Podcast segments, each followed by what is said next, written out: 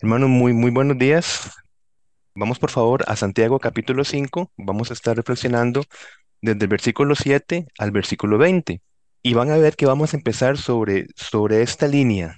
Porque hermanos, no, no tenemos nosotros doc- doctrina más esperanzadora, luego de la salvación que la segunda venida de Jesucristo. Eso es, de, de hecho, son las últimas palabras registradas por el Señor Jesús en Apocalipsis 20 22, 20. Dice el Señor, em, ciertamente vengo en breve. Y la iglesia dice, ven, ven, Señor Jesús, ¿verdad? Es con, con lo que, la, la esperanza con la que nosotros tenemos, eh, eh, estar esperando la venida de nuestro Señor Jesucristo. Pero como no sabemos cuándo, cuándo viene Jesucristo, a pesar de los malabares escatológicos, ¿verdad?, que podíamos encontrarnos, es posible esperar mal. Es decir, es posible, sí, que tengamos la, doctrina de que Cristo dijo, yo vengo. Eso es una cosa. Y lo otro es que en esa tensión existencial, por las situaciones que nosotros vivimos, empecemos a, a- a- esperar mal ese regreso a Jesucristo. Y por eso la necesidad de estarnos alentando continuamente para esperar bien el regreso a Jesucristo. Es una posibilidad en el creyente que nosotros tengamos la doctrina esperanzadora del regreso de Jesucristo y es posible que nosotros en ese tiempo, en algunos momentos, nosotros es- esperemos mal, eh, no, no podamos aplicar una espera consecuente con esa esperanza que nosotros tenemos de Jesucristo. Por eso es que Santiago, en el capítulo 5, versículo 7, empieza a hablar justamente de este tema. Cuando Santiago, en el contexto en, el que viene hablando, porque siempre es muy, muy saludable eh, leer la carta como se pretendió ser leída, de principio a fin. De hecho, la- las cartas se tomaban en una comunidad y se leían completas. Bueno, nosotros es que vamos, vamos viendo como espacios de la carta y tal vez entre una semana y otra vamos perdiendo el hilo, ¿verdad? Pero en ese momento las cartas circulares eran que se leyeran del principio a fin, ¿verdad? Como tiene que leerse una carta para ir en- entendiendo el contexto, que es una palabra tan importante para nosotros. Recordaremos que Pablo, eh, Sa- Santiago, ha estado hablando de dos grupos, al menos dos, dos- dos grupos de personas con diferente estrato social. Las personas que tenían mucho dinero y las personas que no tenían dinero, es decir, los de clase que eran diferentes a la primera. Así que el peligro en estos dos grupos de personas de esperar mal, Santiago lo va eh, a empezar a decir de esta manera. Vemos el versículo 7, por favor. Por tanto, hermanos, tened paciencia hasta la venida del Señor. Mirad cómo el labrador espera el precioso fruto de la tierra, aguardando con paciencia hasta que reciba la lluvia temprana y la tardía. Versículo 8 dice, Tened también vosotros paciencia y afirmad vuestros corazones, porque la venida del Señor se acerca.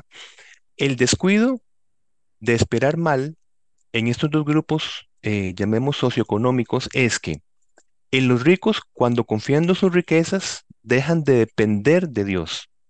Y vayámonos, por favor, a Santiago 4:15, que es porque leemos, en lugar de lo cual debería decir, si el Señor quiere, viviremos y hacemos esto, lo otro, o aquello. Es decir, un peligro de, de esperar mal es empezar a confiar en las cosas temporales que nosotros tenemos y de esa manera dejamos de depender de Dios. Ahora, esto no solamente aplica para las personas necesariamente con mucho dinero, puede aplicar también para nosotros en cualquier circunstancia. Si nosotros en nuestra vida cotidiana tenemos cosas en las que nosotros podemos decir, eh, estoy cubriendo tal o cual área, puede caer el peligro en que nosotros dejemos de depender en todo. Por eso es que Santiago dice, miren, ustedes deben decir, si el Señor quiere, viviremos y ha- haremos tal o cual cosa. Está marcando el peligro de esperar mal, dejando de depender de Dios para todo. El otro peligro, llamémosle así, en los pobres, es que nosotros, estoy seguro que nos desanimamos y nos desalentamos de muchísimas cosas, mis hermanos, a pesar que contamos con, con la palabra del Señor, con las promesas del Señor, hay eventos en que constantemente nos desalientan, ¿verdad? Y el problema es que podría pasar en el creyente que dejemos de confiar en Dios en ciertos, en ciertos momentos, ¿verdad? Por eso es que eso es lo que estaba pasando en esos creyentes del capítulo 5, versículo 4 en Santiago. Miren ustedes en capítulo, en, versículo 4, dice, He aquí clama el jornal de los obreros que han cosechado vuestras tierras, el cual por engaño no les han sido pagado por vosotros, y los clamores de los que habían cegado han entrado en los oídos del Señor de los ejércitos. Habéis vivido en deleite sobre la tierra y sido disolutos, habéis engordado vuestros corazones como en día de matanza. Recordemos que este texto está ahora sí orientado a aquellos que estaban sufriendo injusticias. Y claro, esos creyentes que por un lado están esperando la venida del Señor y por otro lado su vida es una, es una lista de injusticias, de opresión, pues ¿qué hemos de esperar? Pues bueno, el desconsuelo, el desánimo y de alguna manera empezaran a desconfiar de Dios, de que Dios está presente ahí, está haciendo algo, de que Dios nos está sosteniendo en tanto Él regresa. Ese es el punto. ¿Ok? Ahora, la pregunta sería, ¿qué es esperar bien? ¿Qué significa entonces esperar bien? Estamos hablando el peligro de esperar mal sobre dos puntos, ¿verdad? La falta de dependencia del Señor y la falta de confianza en el Señor. Ahora, ¿qué es esperar bien? El apóstol Juan nos dice todo el que tiene esta esperanza en Cristo se purifica a sí mismo, así como Él es puro. Y esta purificación, mis hermanos, según la línea que nos va a presentar Santiago, que la vamos a ver bastante clara, no es solamente una línea personal, sino es una línea relacional. Nada más tengamos en cuenta estas dos líneas. Esperemos bien en una purificación tanto personal, individual, como relacional. Este es el, marco de esperar bien. Por ejemplo, estamos hablando de dos direcciones. ¿Qué hemos estado diciendo? Mientras viene el Señor Jesucristo, vivimos tensiones. Tensiones que nos pueden afligir, evidentemente es así, que nos pueden desanimar, nos pueden desalentar. Entonces, esperar bien, como vimos en la lámina anterior, es purificar, purificarnos. Mientras el Señor viene, estar examinándonos, pero examinándonos sobre dos direcciones. Una dirección personal. Santiago, cuando habla de paciencia, la palabra paciencia que nosotros vemos en, en nuestro castellano, tenemos que ir más allá para ver cuál es el sentido de la palabra original en griego. Es muy interesante porque hipomoné es la palabra que utiliza Santiago para paciencia en 1.3. Si nosotros nos vamos a capítulo 1, versículo 3, dice, sabiendo que la prueba de, vuestra fe produce paciencia. Esa palabrita, paciencia, hipomoné, significa soportar una prueba sin renunciar, una dirección personal, una prueba. Nosotros soportamos una aflicción sin renunciar. ¿Sin renunciar a qué? Sin renunciar a la esperanza que tenemos nosotros en Cristo. Pero la palabra, hermanos, que está utilizando Santiago por paciencia en el versículo, eh, en el capítulo 5, versículo 7, que es el texto de nuestro estudio, aunque dice paciencia es otra palabra, macrotumeo, que significa soportar las debilidades de otra persona. Ven ustedes qué interesante, porque aquí estamos viendo las dos direcciones que Santiago pone en la misma palabra paciencia para esperar bien estar nosotros procurando ver hacia nosotros mismos el primer tipo de paciencia. Y segundo, la paciencia que procura es soportar las debilidades de otra persona, que es absolutamente relacional. Y es el que está hablando Santiago, repito, en este capítulo 5 de nuestro estudio. Entonces, si leemos capítulo 5, versículo 8, sobre ese entendimiento, vamos a, tener lo siguiente, dice el versículo, tened también vosotros paciencia. Ahora sí, ¿a qué se refiere esa paciencia? A eso soportar las debilidades de otra persona. ¿Por qué, mis hermanos? Porque cuando nosotros tenemos a una persona, no nosotros mismos, a otra persona con la que nosotros compartimos la fe, desalentada, desanimada, tal vez que vuelve digámoslo así, que tiene soluciones intentadas a su tensión vivencial de una manera equivocada, podría ser que nosotros vayamos a la crítica, vayamos al juicio, vayamos a, a molestarnos por la actitud de esta persona. Y esto es lo que Santiago está diciendo, no tengan esa paciencia macrotumeo.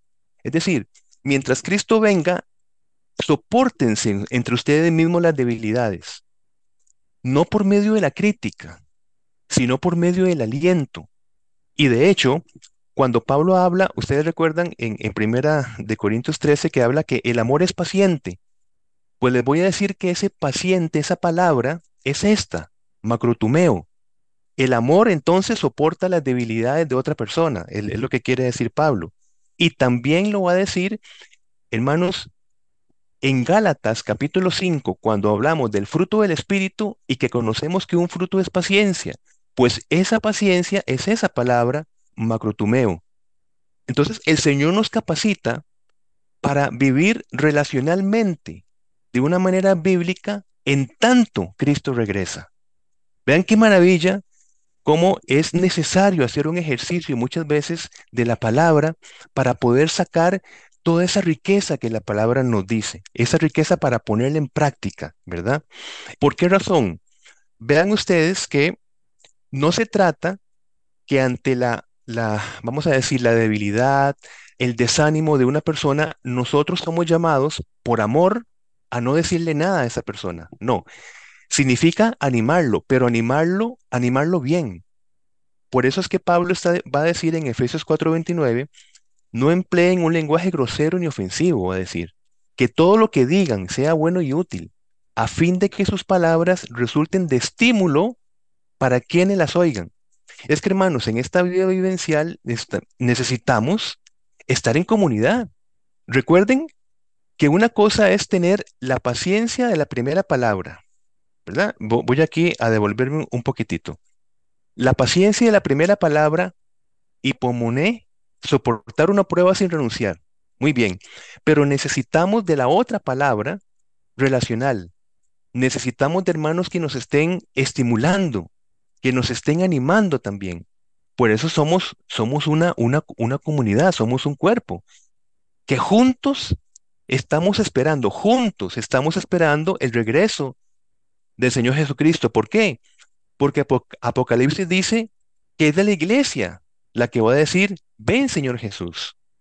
Ciertamente lo esperamos cada uno en su individualidad, pero quien recibe a Jesucristo, ¿quién es? Es el cuerpo, es la iglesia.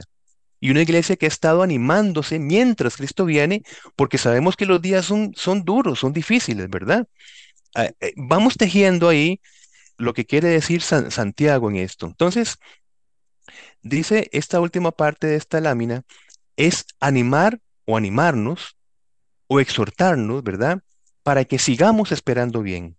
Ese es el, el punto de lo, que, de lo que Santiago nos está diciendo, ¿verdad?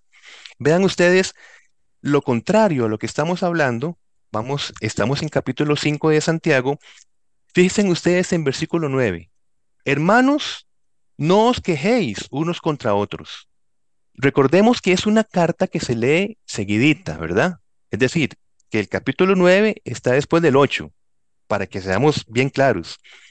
Y si en el 8 está hablando de una paciencia aplicado al soportar pacientemente las debilidades de otra persona, lo que el versículo 9 nos está diciendo es que lo contrario a soportar en amor es criticar a la otra persona en sus debilidades. Esa es la, la línea que nos está presentando Santiago acá. Otra vez, versículo 9.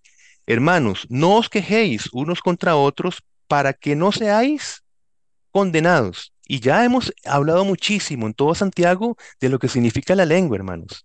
He aquí, el juez está delante de la puerta. Vean esa relación. Ya Cristo viene, no sabemos cuándo. Pero mientras viene, la crítica de una persona que se desalienta va a ser el efecto contrario de ayudarlo a que espere bien la venida de Jesucristo. Veamos e, el mensaje que Santiago nos está diciendo, ¿verdad? Ahora, esta crítica, eso es muy importante, hacia el hermano que está desalentado, también incluye en nosotros la crítica a nuestras circunstancias, mis hermanos. Miren, hablamos de personas, pero nosotros podemos caer en el desánimo por circunstancias, estructuras económicas, políticas, sociales, laborales, en las cuales nosotros podríamos caer en el peligro de la queja mientras esperamos a Jesucristo. Y es que este banco lo único que quiere es esto y lo otro, y, bueno, eso, eso es algo que deberíamos soportarnos nosotros dentro de nuestra debilidad cuando estamos hablando entre creyentes. Pero animarnos para que tengamos cuidado que estamos utilizando la queja mientras el Señor venga. Vean ustedes capítulo 3, versículo 9 y 10. Siempre en Santiago, por supuesto. Dice capítulo 3, versículo 9, con ella, es decir, con la lengua, bendecimos al Dios y Padre, y con ella maldecimos a los hombres, que están hechos a la semejanza de Dios. De una misma boca proceden bendición y maldición, hermanos míos, esto no debe ser así. Entonces, el punto es que no, no solamente se aplica no criticar, no quejarse ante el hermano que está con una debilidad por la tensión en la que vivimos, sino en los sistemas en los que nosotros estamos. No es que nosotros aceptemos las cosas malas, no. Es que nosotros sepamos cómo resistirnos a las cosas malas. No es mediante la queja. ¿Por qué? Porque cuando nosotros nos quejamos, realmente estamos diciendo indirectamente que este, estamos como acusando a Dios de las desgracias que sufrimos. Ese es el problema de la queja. Es muy peligroso este, cuando tenemos una circunstancia que nos agobia, que nosotros empecemos otra vez no a lamentarnos. Eso es necesario, de hecho, en nuestra vida, sino a quejarnos de la situación. Porque muchas veces el Señor opera, y la mayoría de las veces sin que nosotros tengamos una mínima idea de lo que el Señor está haciendo a nuestro favor. De hecho, pienso en este capítulo 5, vean ustedes en el versículo 4 al final, la circunstancia era que los creyentes estaban siendo aplastados por las circunstancias injustas. O sea, este, amos y dueños de cosas que los estaban explotando. Pero vean el final del versículo 4, dice, y los clamores de los que habían cegado han entrado en los oídos del Señor de los ejércitos. Es decir, el Señor siempre escucha nuestros lamentos, siempre. Pero cuando nosotros nos quejamos, estamos de alguna manera diciéndole, Dios, tú no escuchas nuestros lamentos. Tienes oídos sordos y no eres capaz de hacer algo al respecto. Ese es el problema. Veamos en el capítulo 5, el versículo 10 y 11. Hermanos míos, tomad como ejemplo, dice Santiago, de aflicción y de paciencia a los profetas que hablaron en nombre del Señor. He aquí tenemos por bienaventurados a los que sufren. Habéis oído de la paciencia de Job y habéis visto el fin del Señor, que el Señor es muy misericordioso y compasivo.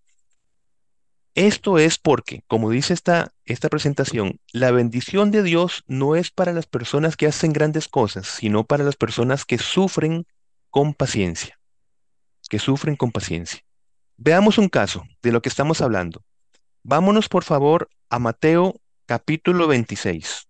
Por favor, Mateo capítulo 26 creo que va a quedar muy claro para cerrar esta primera idea que quiero presentarles en esta mañana. ¿Qué estamos hablando? Estamos hablando que mientras Cristo viene, usted y yo viviremos situación tras, tras situación tensa y problemática. Así nos toca vivir, mis hermanos. Esa es la vida que tenemos, es el color de la vida que tenemos. Pero la advertencia amorosa de la palabra de Dios es que lamentémonos bien, pero cuidemos nuestras palabras para no quejarnos ante las circunstancias, ni tampoco ante el hermano que está débil en su fe, porque esto puede ser que el hermano tropiece por la crítica y no sea alentado para que se levante en medio de su prueba. Les llevo a Mateo 26 porque es lo que le pasó a Pedro.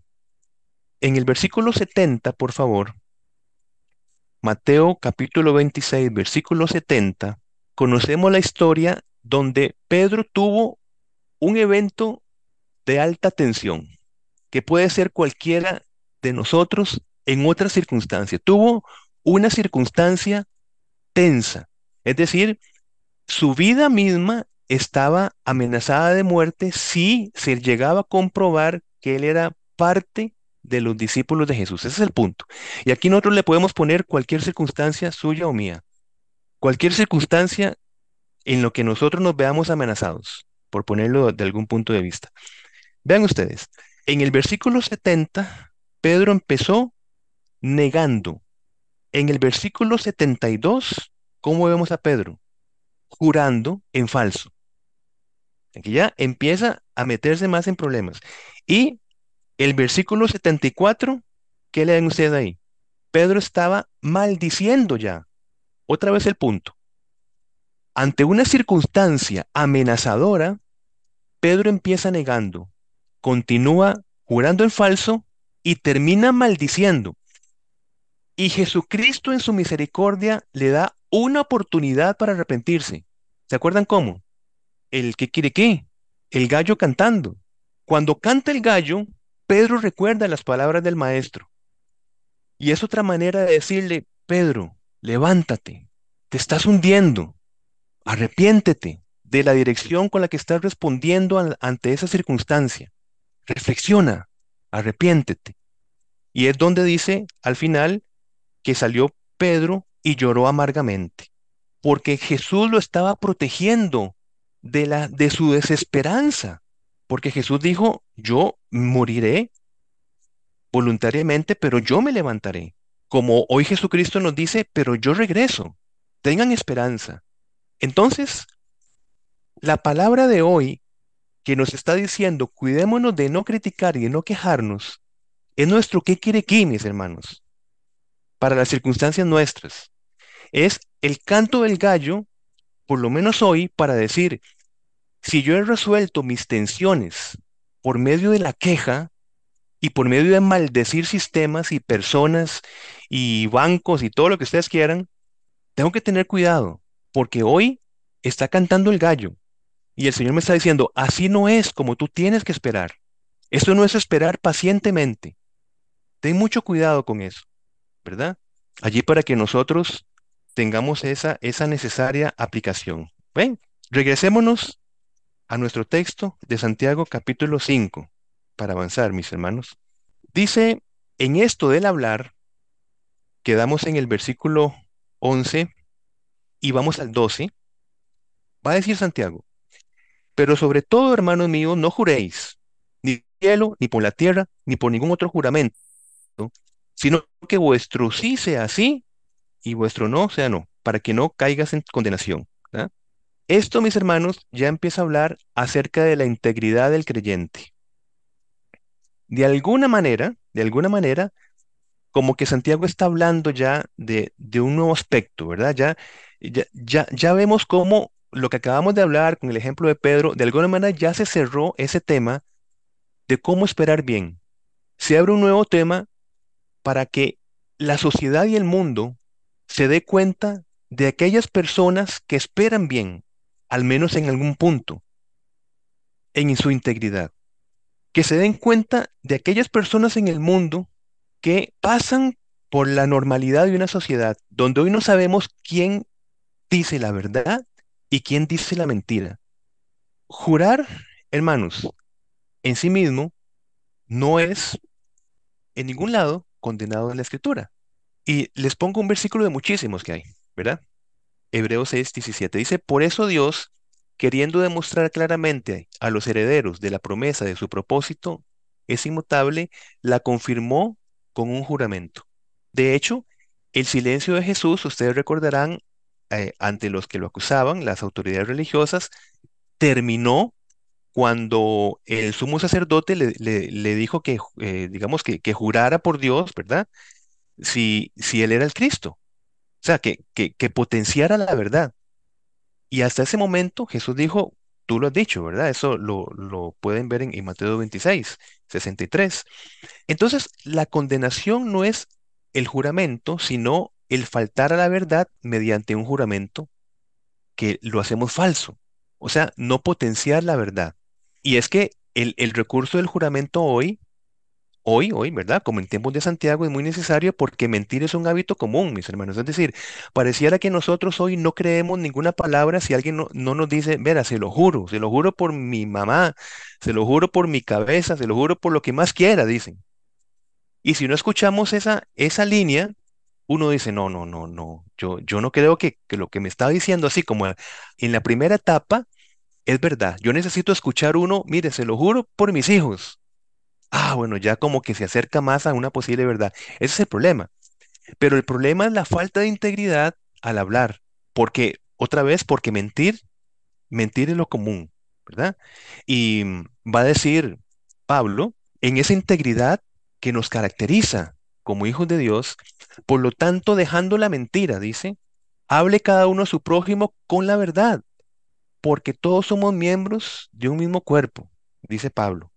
¿Y qué se logra con esto? Que si usted y yo, hermanos, hablamos con un sí es sí y un no es no, entonces vamos a brillar en una generación llena de tinieblas, en un mundo lleno de mentiras, que necesita acercarse a la verdad por medio del juramento. Así que esto lo acomodamos dentro del cómo esperar bien la venida del Señor Jesús, desde nuestra integridad, al menos en nuestra forma de hablar. Evidentemente, aquí no se está cubriendo todo el sentido de lo que significa integridad, sino se está aplicando a esta parte de nuestra manera de hablar, donde el sí es un sí y donde el no es un no. Eh, ahora, en el versículo 12, vean que al final dice, para que no caigas en condenación. ¿Se fijan allí? En el versículo 12 al final, para que no caigas en condenación. Mis hermanos, la, condenación, cuando nosotros vemos un, un versículo, como muchas veces hemos hablado, lo primero que tenemos que saber es que la Biblia no se contradice y tenemos que ver todo el panorama de la escritura. Romanos 8.1 dice que no hay ninguna condenación para los que estamos en Cristo Jesús. Eso es lo que dice la escritura. Así que la condenación es para aquellas personas no que mentimos por una circunstancia que a veces sobrepasa nuestra voluntad. Hay situaciones realmente tensas que nos sobrepasan y uno responde inadecuadamente. No, no, no es por esa razón que una persona es condenada. Estoy diciendo que es cuando su vida misma es una mentira. Es decir, cuando su voluntad está entregada a una vida de mentira. Y no solamente lo que habla, su vida completa, integral, el ser de la persona es una mentira. Es que confiesan una cosa, pero viven otra cosa, pero lo, lo, lo saben, lo identifican y no responden en arrepentimiento, que fue la diferencia entre Pedro y Judas. Que Pedro estuvo maldiciendo, que Pedro estuvo jurando y negando, ahí lo vimos en la escritura, pero su vida misma necesitaba entregarse a Jesucristo. ¿Dónde iremos? Si fuera de ti no, tenemos vida. Pero como la vida de Judas, la vida de Judas era una mentira, aun cuando él entregó al maestro y mintió, tuvo la misma oportunidad de arrepentimiento. Pero es que la vida misma de Judas era una mentira. Y ahí está la diferencia. Para que nosotros entendamos que, uy, y yo en la mañana le, ¿verdad? Dije una cosa que no era, que no era verdad. Y, Santiago está diciendo, para que no seáis condenados. Es para que entendamos ese, ese balance, ¿verdad? Entonces, vivir en mentira no es el modelo de vida de Jesucristo ni el llamado del cristiano. Vivir en mentira. No estoy diciendo, es más, nuestra vida misma, por más piadosos que nos creamos nosotros, es una vida de pecado, mi hermano. Pero un pecado del cual nosotros vamos arrepintiéndonos y vamos rogándole al Señor que nos vaya levantando, que no permanezcamos en esos pecados. Pero estoy hablando de vivir en mentira, mentirnos a nosotros mismos. Que por un lado yo digo, yo creo en Dios, y por otro lado, yo estoy complaciente con el pecado. Además, no, no, no me genera a mí ningún arrepentimiento. Eso es una vida en mentira. Y eso no es imitar a Jesucristo, que Jesucristo dijo, imítenme. Y Pablo lo dijo también. Eso es una contradicción, que es lo que Santiago está diciendo con muchísimo cuidado. Quien su vida es una mentira, es una persona que está caminando hacia la condenación. Tal vez yo no diría que está condenado, porque en Cristo siempre hay esperanza. Es una persona que está caminando hacia la condenación, a pesar de los llamados de advertencia y exhortación que puede recibir, y la persona decide no escuchar y entonces culmina con la muerte, es decir, con la separación del Señor. Ahora vamos con los otros versículos, por favor. Vamos a ir identificando los recursos para esperar con paciencia. La oración personal y comunitaria. Recordemos, no aplicamos el consejo de Santiago si ante la debilidad de otra persona mientras espera a Jesucristo, lo que recibe del cuerpo de Cristo, en vez de ánimo, exhortación, inclusive disciplina y aliento, es crítica, juicio, ¿verdad? Eso no le ayuda a una persona. Eso es lo que Santiago está hablando. Por eso era importante analizar que la paciencia, la palabra paciencia que utiliza Santiago, recuerden ustedes, es soportar las debilidades de otra persona. Y si a usted y a mí nos cuesta eso, es un motivo de oración entonces. Oración, un motivo muy, muy necesario de oración. Este, para que ese fruto que ya está en nosotros crezca y se desarrolle. Esperar bien significa, el segundo punto, la confesión oportuna en contra de la permanencia en el pecado. Veamos versículos 16 y 18. Confesaos vuestras ofensas unos a otros y orad unos por otros para que seáis sanados. La oración eficaz del justo puede mucho. Veámoslo hasta ahí, hasta, hasta el 16, porque vamos a desarrollarlo más en este tiempo que nos queda. El someter nuestros pensamientos a la verdad de la palabra de Dios es lo que va a decir versículo 19. Dice, hermanos, si alguno de entre vosotros se ha extraviado de la verdad, bueno, la verdad es Jesucristo, ¿verdad? O sea, no, no, no de un concepto filosófico, no, de la verdad de Jesucristo, y alguno le hace volver a qué? A Jesucristo. Sepa que el que haga volver al pecador del error de su camino, salvará de muerte un alma y cubrirá multitud de pecados. Ya vamos a analizar ese versículo que también se ha tergiversado bastante. Santiago nos dice, ¿cómo tenemos que esperar, mis hermanos? Orando. Vean versículo 13. ¿Está alguno entre vosotros afligido? ¿Qué dice Santiago? Haga oración. ¿Lo ven, mis hermanos? Versículo 13. ¿Está alguno entre vosotros afligido? Haga oración. Pensé cuando estaba preparando este estudio inmediatamente en muchos casos, por supuesto, pero para poner un ejemplo, ustedes recuerden el caso de, Ana, Ana, la, la mamá de, de Samuel, ¿cuál era su circunstancia? Sus circunstancias que tenía su esposo, ella era estéril y era una costumbre que si, bueno, si la mujer resultaba ser estéril, la costumbre era que el, el marido tomara también a otra esposa, porque era muy necesaria la descendencia. Y entonces Viene esta Penina, que era la otra esposa del Elcana, eh, su, esposo, y si tiene hijos. Y Ana cae en lo que tal vez usted y yo podemos caer, o por lo menos yo, para no implicarlos, pero puede ser que ustedes también. Esa ecuación donde decimos, ¿por qué tal, ¿por qué tal persona sí y yo no? Porque Ana podría decir, ¿por qué Penina sí tiene hijos y yo no? Hermanos, y esa pregunta es es mortal, porque nos desanima y nos desalienta. ¿Por qué unos tienen y yo no tengo? Básicamente. Sobre esa circunstancia tenemos dos alternativas. O la queja o la oración, mis hermanos. Y Ana dice que oraba largamente delante de Jehová. O sea, esperó bien el que el Señor, en la historia de ella, le diera la facultad de concebir al pequeño Samuel. Ana esperó bien y no esperó mal quejándose porque ella sí y yo no. Básicamente, les traía ese ejemplo de muchos. ¿Y por qué me gustó mucho esto de largamente? Porque cuando nosotros estamos en esta tensión, queremos esas oraciones de decreto, ¿verdad?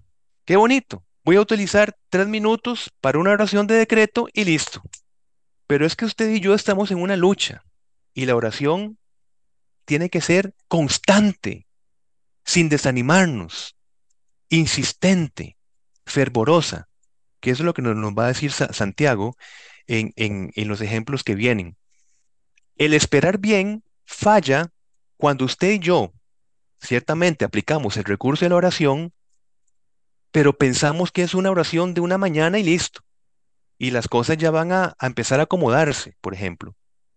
Somos llamados a una oración fervorosa, constantemente, por la situación que nos esté apremiando, sea la suya o la mía. Hermanos, ¿qué debemos pedir en oración? Mucha oración. Estamos hablando de, de- de pedir en oración ante las, ante las pruebas. ¿Qué tenemos que pedir para esperar bien? Hermanos, sé que están muy atentos, pero aquí esto de verdad que es muy importante. ¿Qué tenemos que pedir en oración? Santiago nos va a decir que tenemos que pedir sabiduría. Nosotros generalmente pedimos fortaleza. Señor, fortaléceme en esta prueba. Y oramos por otra persona para que el Señor lo fortalezca.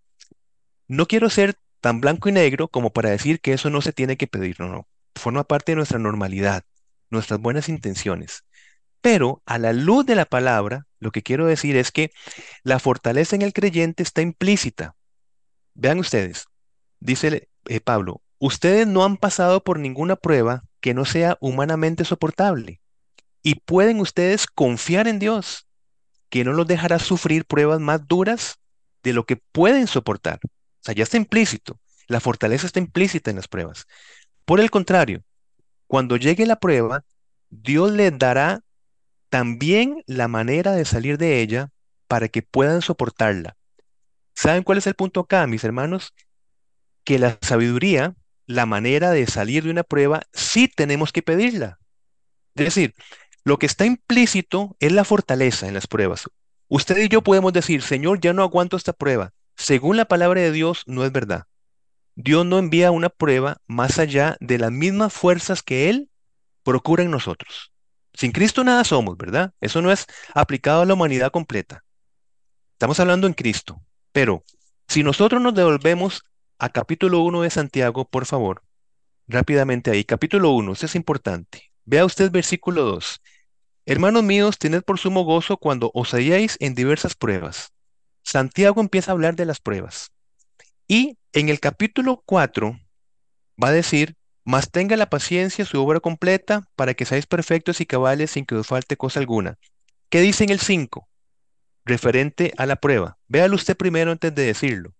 ¿A qué apela Santiago cuando estamos en pruebas? Nota usted que está apelando a sabiduría. Lo nota en el versículo 5. Santiago habla de prueba y dice que tengamos paciencia para soportar la prueba, pero en sabiduría. Porque otra vez, el soporte de la prueba está implícito. La prueba, el, soporte en sí no nos hace caminar por en medio de la prueba, no nos hace avanzar. Y nuestra vida, mis hermanos, como dice Pablo, es una carrera, es una dinámica, es caernos y levantarnos y seguir caminando. Pues ese seguir caminando es sabiduría, porque cuando nos caemos podemos caminar mal y podemos tomar decisiones fatales y podemos hacer cosas que nos llevan a no esperar bien y no pasar bien la prueba. Por eso cuando usted y yo, hermanos, estemos pidiendo en la prueba de un hermano, bíblicamente rogámosle a Dios para sabiduría, para que, la, para que pueda identificar cómo caminar bien en la prueba. No solamente soportarla, que es una acción muy pasiva, sino una acción más dinámica que es la sabiduría, caminar bien, seguir adelante, saber por qué camino tomar, qué decisiones tomo. Tengo este problema, ¿y ahora qué hago, Señor? Esa respuesta es la sabiduría. Pero otra vez, como, como Santiago me parece que habla en el capítulo 4, dice, este, es que hay, hay que pedir, bueno, de, hecho en el 1 va, a decir, este, ustedes no tienen sabiduría porque no, porque no la piden, Tien- tienen que pedirla. Ese es el punto.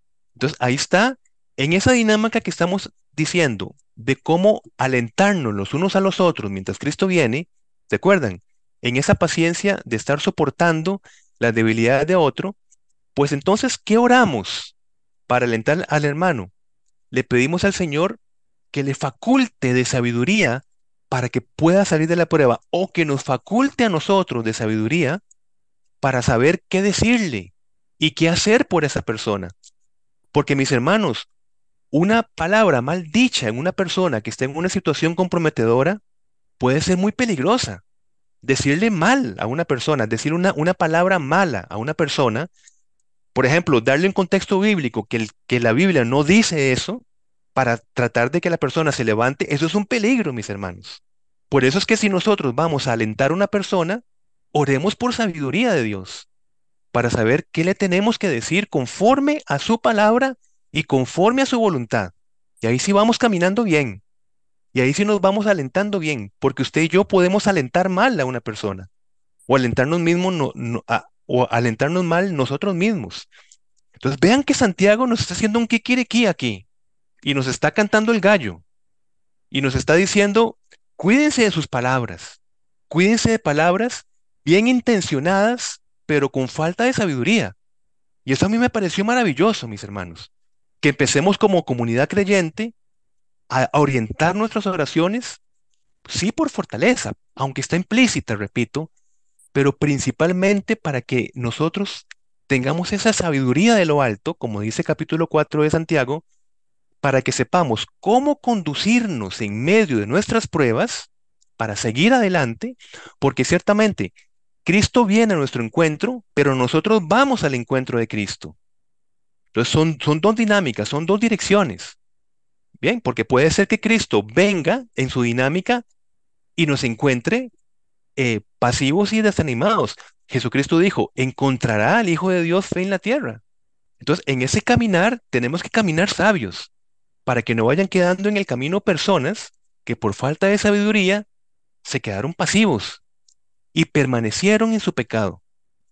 En el capítulo 5 de Santiago, versículo 14, dice, ¿está alguno enfermo entre vosotros? Llame a los ancianos de la iglesia y oren por él, ungiéndolo con aceite en el nombre del Señor. Digo esto eh, de una manera muy puntual. El versículo no está hablando de una enfermedad física, porque hay inclusive algunos hermanos que toman la sanación física por medio de la oración hoy como una declaración de fe de su iglesia. Y lo vamos a demostrar de esta manera. El contexto de enfermo es débil en la fe, afligido, desanimado, porque es el contexto que Santiago nos está dando desde versículos anteriores. Ahora, ungir, mis hermanos, la palabra ungir, cuando uno está enfermo, llame a los ancianos para que lo unjan, ¿verdad? Santiago utilizó para la palabra ungir la palabra aleipo, que significa sanar mediante la aplicación de un mensaje. No utilizó la palabra crío, que significa sanar mediante el derramamiento de aceite. O sea, sanar físicamente mediante el derramamiento de aceite, que fue lo que encontramos en el buen samaritano. Recuerdan que el, el buen samaritano para sanar las heridas físicas utilizó aceite y vino.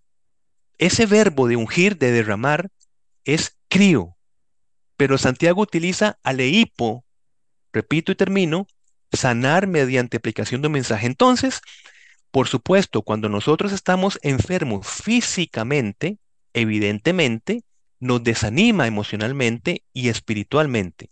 Eso es una realidad.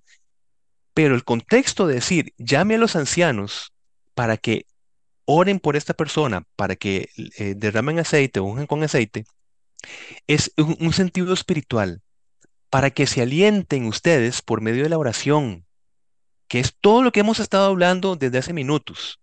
Ese tipo de, de, interacción entre nosotros, alentarnos, ¿verdad? Eso es muy importante. Ahora, confesar nuestros pecados es primordial. Por ejemplo, versículo 16, confesados vuestras faltas. Hermanos, y esto también lo explico puntualmente. Cuando usted y yo confesamos nuestros pecados, nos colocamos delante de la misericordia de Dios. Luego de la misericordia de Dios, la misericordia de Dios nos coloca delante de la gracia transformadora de Dios. Así que la misericordia de Dios toma ese pecado confesado, mis hermanos, y lo olvida. si lo confesamos. Y somos potenciados, facultados mediante el poder de la gracia de Dios para que nos vayamos sobreponiendo a ese pecado que hemos confesado. Entonces, así podemos diferenciar entre misericordia y gracia de Dios. Si nosotros apelamos a la gracia de Dios sin pasar por su misericordia, teológicamente nos equivocamos, porque un pecado no confesado no es perdonado. Entonces es importante esa, esa, esa dirección en el sentido de que la misericordia de Dios nos coloca frente al poder transformador de la gracia. El punto es, mientras Cristo viene, seremos sostenidos por el recurso de la oración. Por eso es importante saber orar bien, utilizar bien ese recurso. Que hemos dicho, orar por sabiduría. Porque si usted y yo lo que hacemos es solamente soportar la prueba, mis hermanos, muy posiblemente no actuaremos sabiamente en medio de la prueba. La podemos soportar por uno, dos, tres, cuatro, no sé cuántos años usted y yo tengamos una situación particular. Pero el soportar la prueba puede hacernos vivir una vida muy comprometedora al testimonio de la palabra de Dios por falta de sabiduría. Oración fervorosa, básicamente, que es una, eh, lo, que hablábamos de no hacer una, una sola oración y listo. Una oración fervorosa nos va a hacer que nosotros seamos un buen testimonio de la presencia de Cristo en nuestra vida. Pongo el ejemplo de Apolos, siendo de espíritu fervoroso, dice Hechos, hablaba y enseñaba diligentemente lo concerniente al Señor. Es decir, una persona que ora constantemente, fervorosamente, dice como Apolos, está capacitada para enseñar o para mostrar, para testimoniar diligentemente todo lo concerniente al Señor, básicamente. Hermanos, nada más eh, veamos el último versículo, versículo 20. Perdón, nada más antes el 17, con respecto a esta oración fervorosa. Santiago utiliza a un superhombre en la, en, en la cultura de su tiempo, Elías. Era, pero bueno, un hombre muy admirable por sus milagros y demás.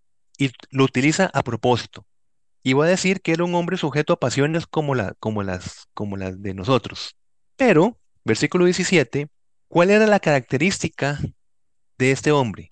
Una oración ferviente. ¿La ven ustedes? Elías era un hombre sujeto a pasiones semejantes a las nuestras y oró fervientemente para que lloviese y, y continúa Santiago. Entonces, el punto es el poder de una oración ferviente constante. Ese es el llamado que nosotros tenemos en nuestra vivencia cristiana. Es lo que quería decir ahora. Versículo 20, la última parte. Dice, sepa que al que haga volver al pecador del error de su camino, salvará de muerte un alma y cubrirá multitud de pecados. Les dije hace minutos que la Biblia no se puede contradecir. Si la salvación no es por obras, un mal entendimiento de este versículo es pensar que si nosotros salvamos de muerte a una persona, vamos a ir ganando el que se nos vayan quitando pecados a nosotros. El balance no es hacia la persona que evangeliza, sino al, el peso está en la persona evangelizada. Es decir, salvando a una persona de la muerte, es decir, de la separación eterna de Dios por medio del Evangelio, esa persona cubrirá todos sus pecados por la sangre de Jesucristo. Cubrirá toda la multitud de sus pecados y será salvo. Nada más hago esa nota ahí porque este versículo se toma para poder, eh, digamos, reforzar doctrinas muy comprometedoras de la salvación por obras. Nada más para que estemos entendidos allí, al menos con este, pues con este tiempo que tenemos. Una última exhortación, hermanos. Le pido que usted pueda buscarla, ojalá en nueva versión internacional, y ore con este mensaje. Nada más le digo esto, hermanos. El mensaje está dado para hermanos, dice el autor de Hebreos. Se los pongo allí. Y le damos con atención y terminamos. Dice, cuídense. Vean cómo empieza. Cuídense, hermanos, de que ninguno de ustedes tenga un corazón pecaminoso e incrédulo que los haga apartarse del Dios vivo. Más bien, mientras dure ese hoy, es decir, en el tiempo que estamos, anímense unos a otros cada día. Es el mensaje de esta mañana. Para que ninguno de ustedes se endurezca por el engaño del pecado. Hemos llegado a tener parte con Cristo, con tal que retengamos firme hasta el fin la confianza que tuvimos al principio. Cuando ustedes recuerdan, iniciado el mensaje, dijimos que uno de los peligros de esperar mal es que por medio de las angustias que vivimos, ¿qué perdemos? La confianza. ¿Recuerdan? Así empezamos. Y termino con el mismo principio. Hermanos, animémonos unos a otros, usted conmigo y yo con ustedes, porque juntos vamos al encuentro del Señor Jesucristo. Animémonos para que no flaqueemos en la confianza, a pesar de lo que podamos ver alrededor y que pues, posiblemente muchas cosas se derrumban o no se responden. ¿Cómo pedimos nosotros sabiduría para que a pesar de las circunstancias sepamos saber caminar bien, esperar bien mientras Jesucristo venga? Cuidémonos del desánimo que nos lleva a la desconfianza, mis hermanos. Ven.